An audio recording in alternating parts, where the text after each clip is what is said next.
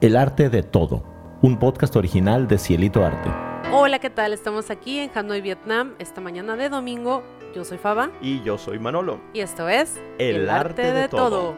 Y pues bueno, muchas gracias antes que nada por, por recibir también el podcast, porque lo han estado escuchando, porque lo han estado compartiendo y hasta en, hasta en YouTube nos están viendo y recibiendo comentarios. De verdad, les agradecemos profundamente. Sí, definitivamente. Muchas gracias por seguir compartiendo, por escucharlo, los comentarios, de verdad. Es muy, es muy enriquecedor y además así nos, nos dice, o sea, que, de qué les gustaría que, que habláramos aquí en el, en el podcast.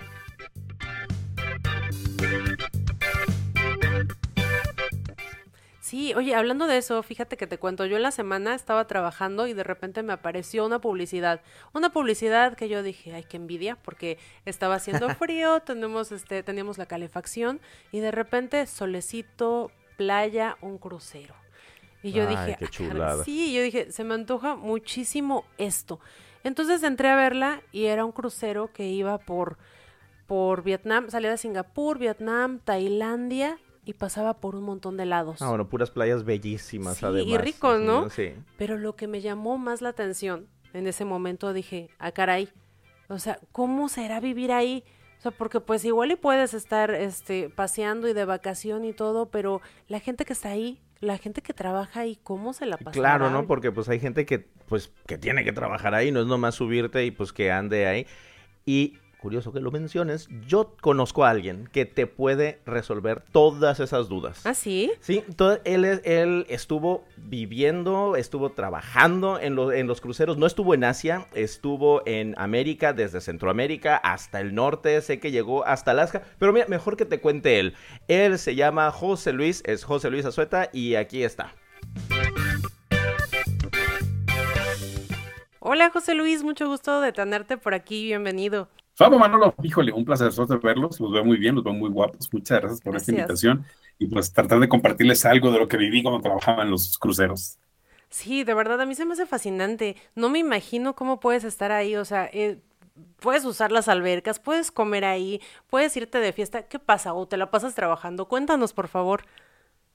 Cuando empecé a trabajar en los barcos, que fue una invitación de un amigo cuando salimos de la universidad, pues hicieron las entrevistas, los primeros filtros y órale, vete. Pero te dicen, puedes llegar a este, a este punto, pero vas a empezar desde abajo, vas a empezar como un busboy, un buffet boy, que es prácticamente el que monta los buffets. Referente a tu pregunta, Faba, cuando, es, cuando eres de un nivel operativo de buffet boy, bus boy o mesero, no puedes estar dentro de las áreas de los, de los clientes o de los, o de los pasajeros. Pero nosotros tenemos de lo que es ahora sí que debajo de, de eh, tras bambalinas tenemos nuestro propio bar, nuestro propio restaurante donde tú puedes Ay, ir qué y divertido. ahora sí estar con todos los, con todos los. Cuando llegas a ser capitán de meseros, como llegaste a hacerlo yo, sí puedes estar en las áreas de los pasajeros, pero ¿qué crees? No puedo estar, por ejemplo, con otro compañero de trabajo. Tengo que estar haciendo relaciones públicas con los mismos pasajeros. Puedes tomar con ellos, no ponerte borracho, puedes comer con ellos, pero la idea es que ellos se sientan a gusto, pues para que después puedan invitar a mucha gente. Y es muy impresionante poder, poder trabajar en ellos, en vivir en ellos, porque convives las 24 horas con muchísima gente de muchos lados. ¿Y cómo llegaste ahí? ¿Cómo es que la vida te puso ahí? Porque yo de verdad veo, este, estoy en grupos de viajeros, en Facebook ahora se utiliza mucho para empleos y nunca he visto que digan solicitamos a alguien para un crucero. ¿Cómo llegaste ahí? Antes, cuando te estoy hablando, tengo 54 años, cuando tenía 22 años, había una casa que se dedicaba a la contratación de personal bilingüe en México y en la Ciudad de México, en Puerto Vallarta, perdón, en Acapulco y en Mazatlán. Y un amigo fue el que me dijo, oye, están contratando, vamos a ver qué ondas. Pues fuimos a ver, nos entrevistaron, nos dijeron hasta dónde podías llegar. Y cuando tuvimos ya el tercer filtro que nos invitaron, pues mi primer crucero fue, ah, fue, la, fue la Ribera Mexicana, porque fue desde Los Ángeles, Los Cabos, Mazatlán y va para atrás. Y así empezamos a poder trabajar y poder sobre todo, ¿qué te llama la atención? Bueno, eres soltero, vas a viajar gratis y vas a ganar dinero, que es lo que todo el mundo busca cuando empezamos a trabajar en los barcos. Y ya cuando empezamos a ver que podías interrelacionarte, conocer otro idioma, conocer nuevas estrategias de trabajo, pero sobre todo trabajar con gente europea, porque trabajas con italianos y con ingleses, tu disciplina se forma de una, de una manera tan asertiva y tan exacta que te hace ver la visión de lo que es el trabajo en realidad, el trabajo en equipo, el que esté todo coordinado y, jójole, te llena de satisfacción de poder ser parte de ello. ¿Cansado? Sí, hasta su maíz. Es, son muchas horas, entre 14 y 18 horas, dependiendo si te toca el desayuno, el buffet de mediodía, el tea time, el midnight buffet, etcétera. Pero la verdad, muy, muy interesante. Oye, ¿y tu primer viaje? ¿Cómo fue? Te contratan, te dicen, ok, este, vente, le avisas a tu familia, me imagino, se han de haber puesto muy contentos. ¿Y luego qué? Dijiste, bueno, ya agarro mis cositas y me voy, ¿o qué? ¿Llegaste y qué? Te dan una lista de lo que dices que es lo que puedes llevar. Ellos te dan los uniformes, tú tienes que llevar solamente la ropa cuando vas a llegar a, a puerto. Mi primer contrato eran los cruceros que iban desde Los Ángeles hasta Mazatlán y de vuelta eran siete días. Cuando le dije a mis papás, oye, voy a ir al crucero, voy a hacer esto, pues mi papá que fue hotelero, que ya tenía una gerencia y que yo iba ya en ese, en ese, en ese camino, pues como que dice, oye, me canijo, pues haber estudiado tanto como para meterte ahorita como buffet boy, pues como que algo no me checa. Pero en ese momento dijo, bueno, pues ahora sí que haz lo que tú quieras, ahora sí que es tu perro y tú lo bañas. Y fue cuando empezamos a, a, trabajar. Te van, el primer día fue algo, llegas tú muy, eh, ay, algarabía, hola, ¿cómo estás? Voy a hacer amigos trabajar con europeos es muy complicado, Faba, Manolo, son muchísimos, son muy fríos. Para empezar, no aceptan algarabía. O sea, ellos son los que dicen, no confíes en, una persona que, que le sonríe todo el día y tampoco en jamás aceptes un cheque. Y, y, llega Andy García con sus maracas y los cocos. Llegaste José Luis, que siempre, para los que me conocen, toda la vida he sido, ahora sí que el, el, foco de atención, el que hace la broma, y pues no, pues ahora sí cállate los dico, tantito, bájale, y te empiezan a mandar, te empiezan a mandar a hacer, ahora vete para acá. El primer ejercicio, lo que es el drill, que es el, un ejercicio para lo que es el salvamento de los, en el caso de que haya alguna emergencia en el barco, para que lo tengan, eh, eh, lo tengan como, una, como un conocimiento. Si tú ves un crucero que tiene 10 mil, que tiene una capacidad de 10 mil pasajeros, quiere decir que son 5 mil de tripulación, porque por, por eh, ahora sí que por estadística y por seguridad, un, un un, este, un colaborador del, del, del, barco debe tener la capacidad de salvar a dos personas. Por eso siempre, siempre sí es la, mitad de, de personas. Entonces, cuando oyes 10 mil, mete la mitad más, que son 15 mil, y tienes a 15 mil almas en un solo barco. O sea, 10 mil más, el, o sea, más el 50%. O sea, o sea, 15 es correcto. ¿Qué tan grande es un crucero? Eso no lo tenían en el Titanic. No. Claramente. No, no, eso fue el problema del Titanic, de hecho.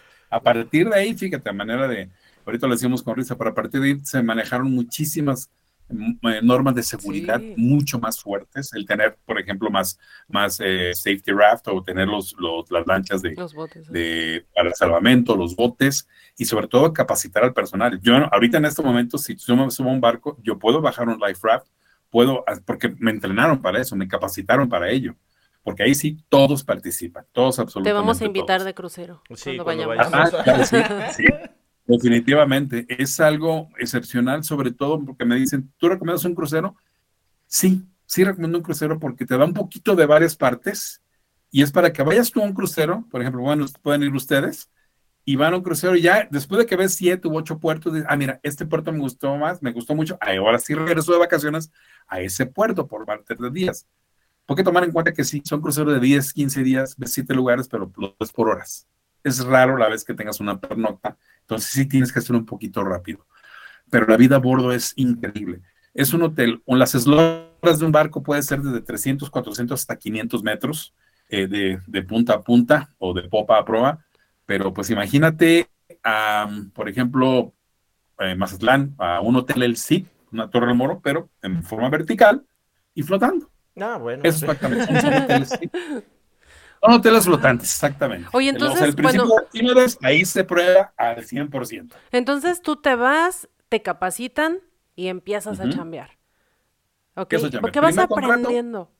¿Qué vas viendo? Okay. O sea, ¿qué, ¿qué, qué, te pasa así que tú digas, híjole, esta anécdota de verdad la tengo que contar porque pasó así? Anécdota, te puedo contar. Esta, por ejemplo, ¿ves aquí esta, esta colita de ballena? ¿Sí? ¿La ves aquí en mi cuello? Ok. Es una nota que pasó en Sitka, en Alaska. Yo siempre fui, ahorita ya la bajé tantito, pero siempre fui muy soberbio. Siempre yo creía que era la última cerveza helada del desierto. Me bajo en Sitka a comprar de shopping y entro a una tienda. Sitka, Alaska es un lugar como Chechenia, es, pues es, muy, muy parecido a Rusia. Me encuentro en una tienda, hay una señora vestida como una Chechenia rusa, unos 60, no, 70, 80 años, y se me queda viendo. Voy entrando a la tienda, dije, bueno, pues esta vieja, ¿qué onda? Porque se me queda viendo. Pero sí con el acceso, y se me acerca y me dice, You have a very hard temper. Entonces, pues tienes un temperamento muy fuerte, ¿verdad? Y yo, mm, ok, come here. Órale. Entonces va atrás de la tienda y agarra un maletín como esos que venden los joyeros y abre el maletín. Y me dice, choose one. Choose one. Y eran estas, eran varias, varias eh, aletas de ballena. Dije, agarro esta, la tomo y me dice, bueno, lo dice en, ya en inglés, me dice, la ballena que ustedes llaman ballena asesina, para nosotros es una fuerza majestuosa. Es un animal sagrado en Alaska. Tómalo te va a ayudar a controlar un poquito tu, temperamento. porque te está trayendo muchos problemas. Cabrón, qué bueno.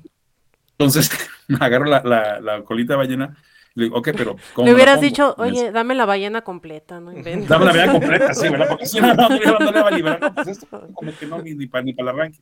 Le digo, bueno, pero esa tengo que poner un collar.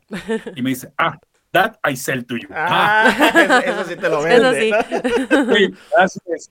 No supe la verdad si fue una mercadotecnia de ella, porque digo, me llevó atrás de la tienda, pero a raíz de ese día, esta colita de ballena no he abandonado mi cuello, salvo que no me baño, y me ayudó muchísimo, fíjate, a cuando menos tener un poquito más de control con mi soberbia, con mis, mis enojos, con mis compañeros, incluso con, a veces con pasajeros. Y son anécdotas muy bonitas. Sí, y es que te ayudó a hacerlo consciente. ¿no? Independientemente, independiente de que haya sido real eh, lo que te dijo, te ayudó a hacerlo consciente. Entonces eso ya te hace trabajarlo en ti. A lo mejor utilizó PNL, no lo sé. En ese momento me cayó mucho de que, a ver si es cierto, y empecé a mejorar mis relaciones. A raíz de eso, empecé a ver las técnicas de servicio en la mesa porque, déjame te digo que servir en la mesa en los barcos no es nomás llevar el plato y ahí te va. Es estudiar a la gente, es saber cuál es su tipo de, de, de paladar para poder recomendar. Te dan muchas técnicas y esto me ayudó mucho a mejorar mis técnicas de servicio y fue cuando rápidamente, pues a los cuatro meses de que estuve en el barco me subieron asistente mesero y en el primer contrato que tuve ya salí como mesero. El segundo contrato voy como mesero y a la mitad del contrato me suben a capitán y los últimos tres, los duré cuatro años en los barcos, los, de, los cuales dos años fue capitán de meseros, porque ya tenía muy, muy arraigado lo que era el sistema de lo que es el, el, el, el sistema de trabajar en barco coordinando los tiempos, primer sitting, segundo sitting, cómo tienes que estar a la gente, acelerarla sin que vayan tan rápido, cómo manejar a un, a un, a un, cliente enojado. Tengo muchas anécdotas de trabajo, luego les contaré también otra. Oye, y cuatro años ahí, cuatro años, ¿qué lugares conociste? Mira, primero fui lo que es todo lo que es la Ribera Mexicana, después me fui para arriba lo que es Alaska, es Seattle, empieza desde Vancouver, y se va hasta Sitka, Skyway, Juno, Ketchikan, eh, Vancouver, eh, ya te había dicho Vancouver, luego en lo que es el Caribe del Este, pues Martinique, uh, San Martín, Aruba, em, eh, ¿Y como seis de lugares. ¿Y te bajabas en todos? Podías bajarte en todos. En mi caso, José Luis Azueta, yo compraba franquicias. Yo dije, yo quiero viajar y yo quiero conocer. Mm. No siempre te toca descanso en los, en los, en los puertos. ¿Por qué? Porque también se queda gente a bordo, pues que tienes que atender. Entonces lo que yo hacía es, ah, no me tocó descanso. Oye, Juan Pérez, ¿qué onda? Me toca descanso. ¿Te cubro? ¿Me cubres? Yo le pagaba 100 dólares, 200 dólares, dependiendo del puerto, y yo me iba de vacaciones. a mí me iba muy bien con las propinas. Siempre tuve donde gente. Entonces a mí las propinas me iban muy, muy bien. Entonces tenía, ahora sí que podía solventar ese gasto, entonces ahí sí conocía. Me iba a un buen lugar, me iba a, comer, a, conocía también a la gente, me iba a lugares, a veces a museos cuando eran interesantes. Un museo en San Martín, un museo de cómo fue la conquista de los españoles, de los franceses a esa isla, y la verdad estuvo es muy interesante. Entonces, eso me ayudó mucho y a veces también convivía con pasajeros, porque afuera del barco, haz lo que tú quieras. Puedes convivir con los pasajeros, te puedes ir de pago con ellos si tú quieres, pero ya sea fuera del barco, que es otra cosa. Oye, ¿cuál fue tu lugar favorito? Tengo varios, fíjate. Sitka es uno de ellos, también es un, lugar muy, hermoso. Eh, Aruba también es muy bonito, pero también otra cosa que no, no, le había comentado, no les había comentado. Ya de grande, ya los, ya cuando, cuando estaba ya en Guadalajara, fui 10 días a un crucero del Mediterráneo que me invitó la que era mi jefa para capacitar una crucera a 20 meseros. y me fui desde lo que es Venecia, empezó en Venecia y terminó en Atenas. Entonces fue todo el Mediterráneo, ahí conocí Montenegro, ahí conocí eh, eh, eh, ahí las islas griegas, este Santorini, que se me hizo la verdad precio es una chingada isla arriba, es un moñote, pero la verdad es muy Mira, aprovechando tu momento, no puedo dejarlo pasar. Tengo una anécdota de eso, fíjate. Andábamos por Taxco, ¿no? Íbamos a Guerrero en la camioneta y le platico a Manolo. Ay, tengo muchas ganas de ir a Santorini. Y me dice, ¿Santorini? ¿El agua? ¿Garrafones de agua? Perdón, perdón, perdón, perdón. No sabía que era una isla. bueno, desde ahí ya. Me da, me da gusto que tú sí sepas. Bueno, lo que pasó en Santorini. Extraño mucho la comida mexicana. Voy a Santorini y que veo un trompo. Ay, no. Como los tacos. como los tacos. Un trompo. Sí, sí. Ahí voy. Me das un orden de trompo, ok. Tortillas. ¿Cuáles tortillas? Y quedó en la madre, que yo no le conocí, el Pampita. Pampita. Con esto voy con mis tacos de pastor. Ahí descubrí que el pastor no es de México. De hecho es de árabe, pero los, los, los, este, los atenienses lo agarraron muy rico, la verdad, exquisito, y ahí la verdad probé pampita. Pero son cosas que te pasan que dices, acá, hijo, pues aquí no. Oye, hablando de eso, ¿cuál fue tu comida favorita en todos los viajes? Algo que hayas dicho, híjole, no, no lo he vuelto a comer así. El arroz, eh, hay un, eh, perdón, el camarón al coco, que de hecho yo preparo, pero no me sale igual, que comí en Aruba, Ay, porque ahí descubrí que ellos antes de empanizar el camarón con el coco, al coco lo, lo fríen o lo queman, como si fuera cocada. Oh. Después lo ponen el camarón y ponen un camarón aparte, que es el camarón del, del, Caribe, que es un poco más grande, tipo cauque, de un sabor muy diferente. Y es creo que lo, eh, la comida más exquisita que yo, que me queda el paladar, sobre todo porque no, no he podido volver a, a emular ese sabor. De los demás lugares siempre hay muy, buenos, muy, buenas, eh, muy buena comida, la verdad. Y ahí fue donde también empecé, empecé a, aprender un poquito de las mezclas o de los maridajes en la comida. ¿Aprendiste a cocinar? sí, yo cocino. De hecho, yo tengo un diploma en gastronomía. Mi carrera me daba un diploma en gastronomía y a mí me gustaba, me gusta mucho cocinar. Pero sí aprendí técnicas de cocina rápida en el barco, cómo saltear, cómo a, a cocer una pasta. Pero ponme a hacer arroz a la mexicana, no lo sé hacer Vamos a hacer un pozole, no lo sé hacer. A mí méteme más a la comida italiana, que es muy fuerte, y comida que es un poco más, más gourmet, vaya. ¿Y coctelería? Pero eso fue lo que a mí me gustó mucho. Coctelería, ahorita se utiliza mucho el término mixología. En coctelería sí aprendí mucho la coctelería de fantasía, pero lo que era la básica, que el ángel azul, que la piña colada, que el daiquiri, que el tequila sour, etc pero no, no me metí mucho en lo que era bebida, me metí más en lo que era la comida, que era mi idea cuando dije, yo voy a trabajar en los barcos tanto tiempo, agarro experiencia y lo puedo aplicar ya en los hoteles, que fue lo que me resultó mucho cuando bajé ya a los barcos. Entonces, ¿sí recomendarías trabajar en un crucero? Pondré dos condiciones. Número uno, si, si no tienes familia, eh, o a menos que de veras a la costumbre, es muy pesado, porque familia me refiero a esposa, hijos, porque estás, en el caso de los mexicanos, son cruceros, son cruceros de contratos de nueve meses y debes de descansar mínimo dos meses para poder recuperarte. Si eres soltero, adelante. Pero conozco muchos compañeros ahorita, ahora sí, como dice el americano, as we speak, que siguen trabajando en los barcos porque fue una droga. Ya no pudieron bajarse. Entonces tienen 54, 60, 65 años y siguen trabajando como capitanes de mesero o a veces como meseros. ¿Por qué? Porque les gana el dinero. Ah. Ganan es dinero muy fácil, Faba Manolo. Puedes ganar de 3.500 hasta 6.000 dólares al mes. Entonces, difícilmente los puedes hacer a lo mejor en, un lugar como México. Muchos filipinos, por ejemplo, la mano es la, mano de obra barata, pues se van a ese tipo de trabajos. Si vas a, trabajar es para que conozcas lo que es trabajar con gente diferente a ti, ver otros horizontes, ver otro tipo de, de idiosincrasia de cultura, ahorrar dinero y ya una vez que esté bien capitalizado, órale, va para abajo. Aplícalo ya en tierra. Exacto, aplicarlo en tierra. Creo que eso, eso es importante porque si andas viajando y todo, pero, pero pues es que también, o sea, la misma naturaleza de andar siempre en, en barco de un lado para otro, pues te va, te va, te puede aportar una inestabilidad a ti también tanto pues eh, familiar definitivamente y yo creo que emocional, claro. emocional también. Oye, y del servicio al cliente que aprendiste todos estos años, eh, eso sí, ¿lo recomiendas? O sea, el trabajo de servicio con la gente o, crees que se necesitan tener ciertas cosas muy específicas porque tú eres muy afable, o sea, tú caes muy bien, o sea, tú de verdad te veo claramente en esa área, pero los que no. Tienes que, tener esa, tienes que tener esa conciencia que, número uno, que te gusta servir a la gente. Ya no puedo hablar de que seas amable o no, porque fíjate que bien chistoso, en, cuando me tocó en el crucero ya capacitar meseros, me tocó trabajar con croatas Faba y Manolo, que trabajaban, que eran de la milicia de, de, de um, Checoslovaquia, creo que sí, eran militares. Entonces tenían un porte muy duro.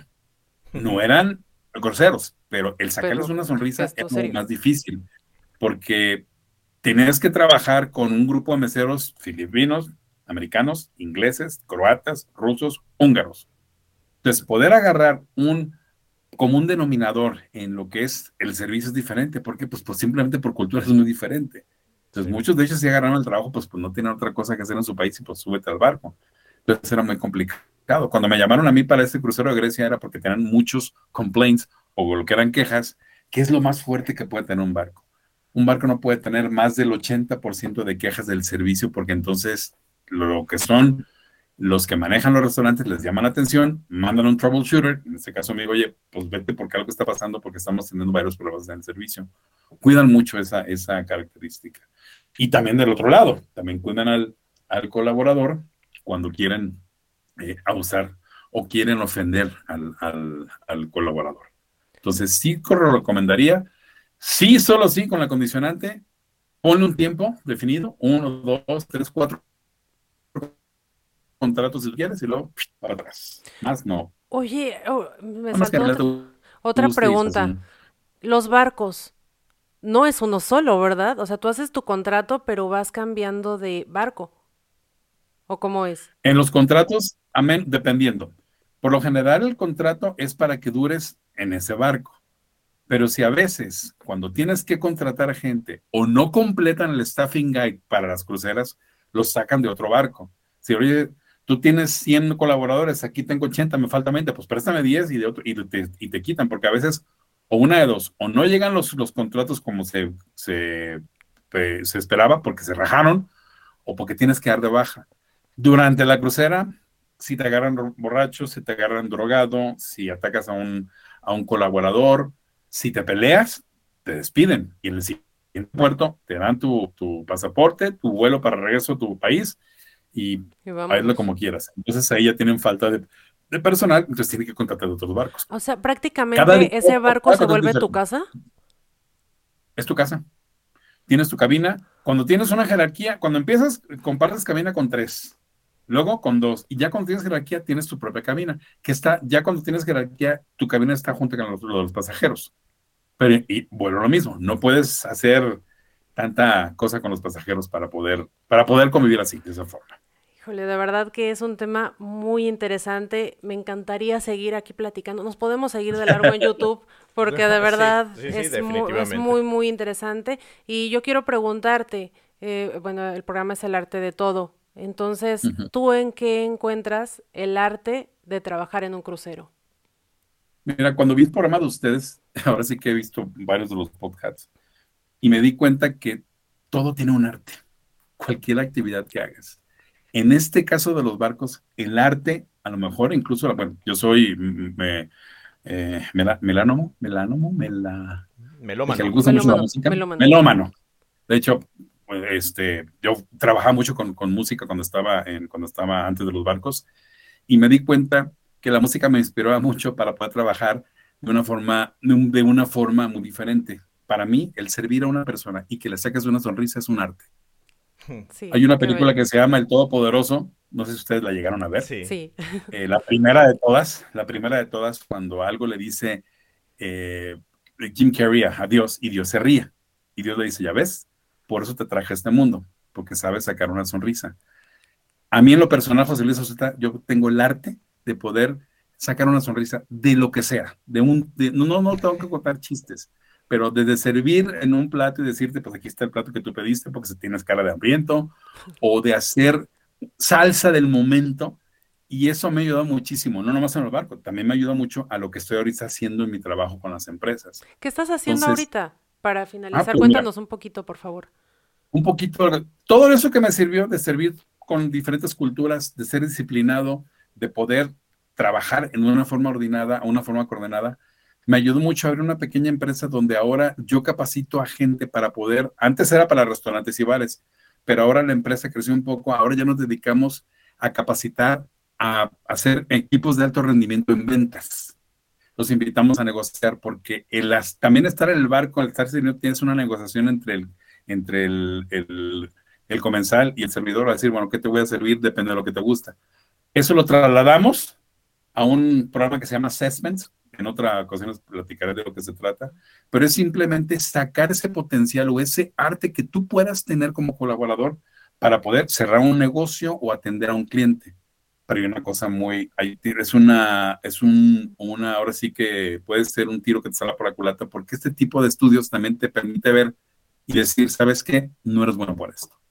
Ah, tienes habilidades y competencias, pero no tienes esto que te hace falta. Y sí, la verdad, insisto, no solamente para servir el barco, Faba Manolo, simplemente para poder capacitar a la gente y decirle, tú te vas a dedicar a vender y tienes que satisfacer la necesidad del otro, es lo más complicado. Entonces, el arte en, en lo personal es poder sacar ese potencial en la gente para que lo puedas explotar de una manera más efectiva. Wow, He aprendido mucho hoy de ti, muchas gracias. De verdad ha sido un placer tenerte por aquí. Esperamos que nos vuelvas a acompañar y también que nos dejes tus redes sociales para que puedan seguirte, puedan conocer más de tu trabajo, que es muy importante lo que estás haciendo para las empresas más hoy en día. Sí, claro, sobre todo ese, ese aspecto de, del el contacto humano. Ahorita que de repente ya estamos perdiendo mucho de, de, contacto humano o, pensamos que lo estamos perdiendo porque nos, nos, metemos mucho con las computadoras, con la máquina y todo esto, pero detrás de todas las computadoras, incluso cuando se involucran inteligencias artificiales, hay personas detrás de todo eso. Y siempre creo que eso, eso que dices de, del, del, servicio, de, de, poder, de poder empatar, eh, empatizar también con la, con la otra persona, es, es muy importante. Y esto, y además, también hacerle consciente a la persona de que, oye, pues sí, tienes estas cualidades, puedes hacer esto, pero para fulanita cosa, todavía te falta, te falta entrenar un poquito, o te falta hacer esto, o búscale por otro lado, debe de ser muy tenaz. Así es. Pues bueno, eh, para finalizar, ¿te gustaría decirnos algo más?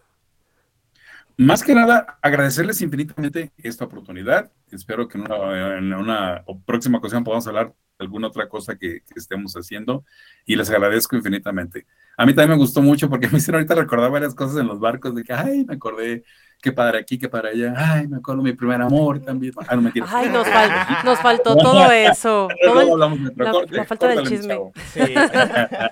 pues muy bien, entonces recuerden seguirnos por favor en el arte de todo. Estamos en Instagram, en Twitter, en Facebook, en todas las redes sociales y también nos pueden escuchar en todas las plataformas. Así es, en todas las plataformas estamos en eh, Apple, Apple Podcast, eh, Spotify, Stitcher, Google, por todos los lados estamos ya como el arte de todo. Así es. Y pues me hubiera gustado dejarte hablar un poco más, pero tenía mucha curiosidad de todo lo que nos platicabas.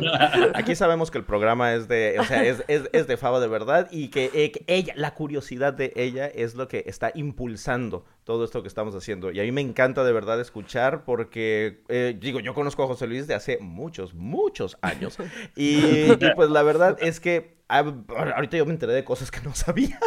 Sí, de verdad. Pues déjanos tus redes, por favor, si quieres, dilas y también las dejamos escritas. ¿Cómo te encuentran? En encuentras, perdón, en Facebook me encuentras como JL Sazueta con S. Y en eh, Instagram igual, JL Sazueta con S. JL Sazueta arroba hotmail, JL Sazueta HDZ arroba hotmail.com. Y próximamente ya vamos a estar en TikTok. Ah, excelente. Por ahí nos seguimos entonces. Pues muchas gracias. Nos despedimos a las 15 para la una de la tarde de un domingo húmedo en Hanoi, Vietnam. Así es, y saludos hasta allá, hasta México. En cualquier parte del mundo, rincón donde estén, y tú, quién sabe dónde estás. Hasta luego. Un fuerte abrazo, los quiero mucho, cuídense mucho, que Dios los bendiga. Bye, bye. Porque en todo siempre se encuentra arte. Recuérdenlo.